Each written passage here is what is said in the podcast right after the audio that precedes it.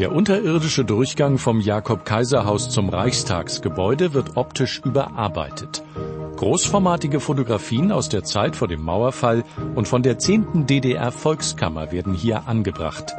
Damit bekommt der Raum eine passende Erweiterung zu dem 2019 an dieser Stelle errichteten Kunstwerk aus Cortenstahl. Anlässlich 30 Jahre Mauerfall hatten wir die Aufgabe, den Mauerverlauf im Parlamentsviertel äh, nachzuzeichnen im Tunnel zwischen Jakob-Kaiser-Haus und Reichstagsgebäude mittels einer Cortenstahl-Installation. Und äh, begleitend dazu war im ersten Schritt äh, eine Ausstellung geplant oder ausgeführt äh, mit knappen Informationen zum Mauerverlauf, auch zu Opfern äh, und anderen Randinformationen. Und im zweiten Schritt, die jetzt auch eröffnet wird, die Ausstellung, ist äh, das Thema der Volkskammer, die Rolle der Volkskammer, die ja auch einen wesentlichen Beitrag geleistet hat zur Wiedervereinigung oder zum Fall der Mauer.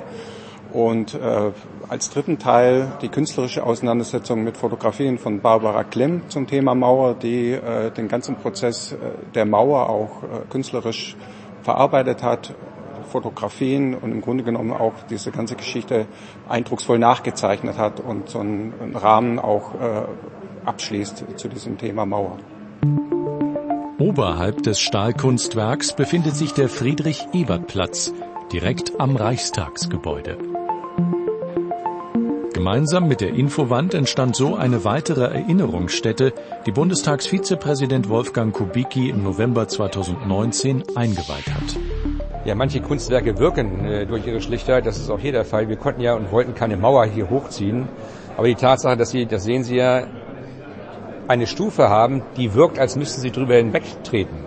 Und die Tatsache, dass äh, kleine Metallteile rechts und links aus den Wänden kommen, ist für die Menschen, die hier durchlaufen, das ist ja schon einige Tage hier, doch etwas, wo sie merken, hier passiert etwas, also nicht nur eine, ein Zeichen, sondern sie haben wirklich das Gefühl, sie, sie, sie überschreiten eine Grenze. Und das ist finde ich sehr schön gelungen und äh, wir können stolz darauf sein. Vor allen Dingen, weil die Besucher, die wir hier durchführen, immer wieder fragen, sind wir jetzt im Osten oder sind wir im Westen? Das können Sie jetzt selbst sehen.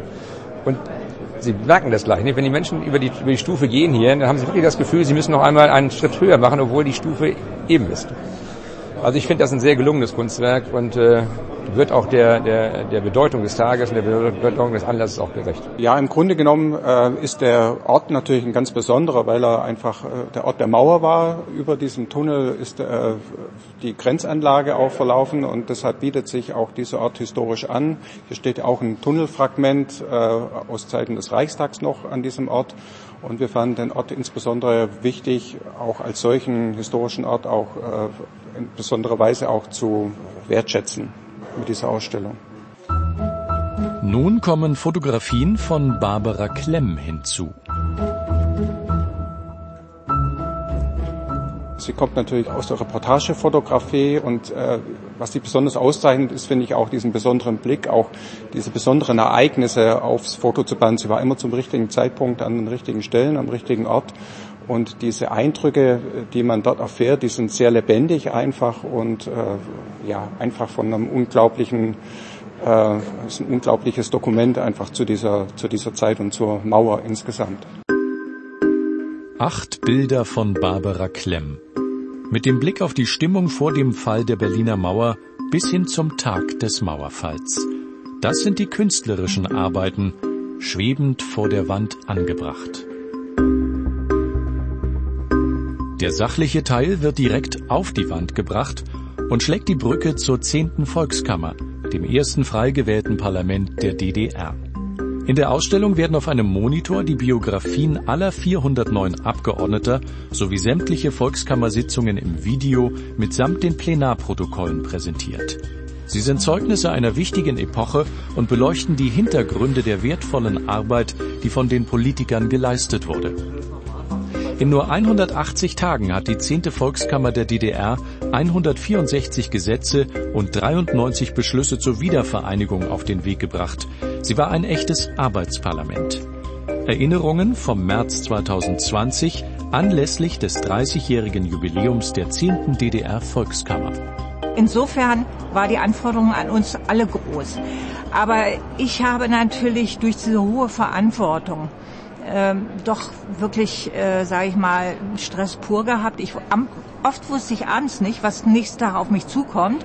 Hinzu kam man nicht nur die parlamentarische Arbeit, also die Vorbereitung äh, der Wiedervereinigung mit äh, ihren Gesetzen, es kam ja auch noch der Druck von der Bevölkerung. Also wir waren ja auch Gejagte der eigenen Bevölkerung, denn Sie wissen, Sie wollten äh, am Anfang eine bessere DDR und später wollte man eben die Wiedervereinigung und das möglichst schnell.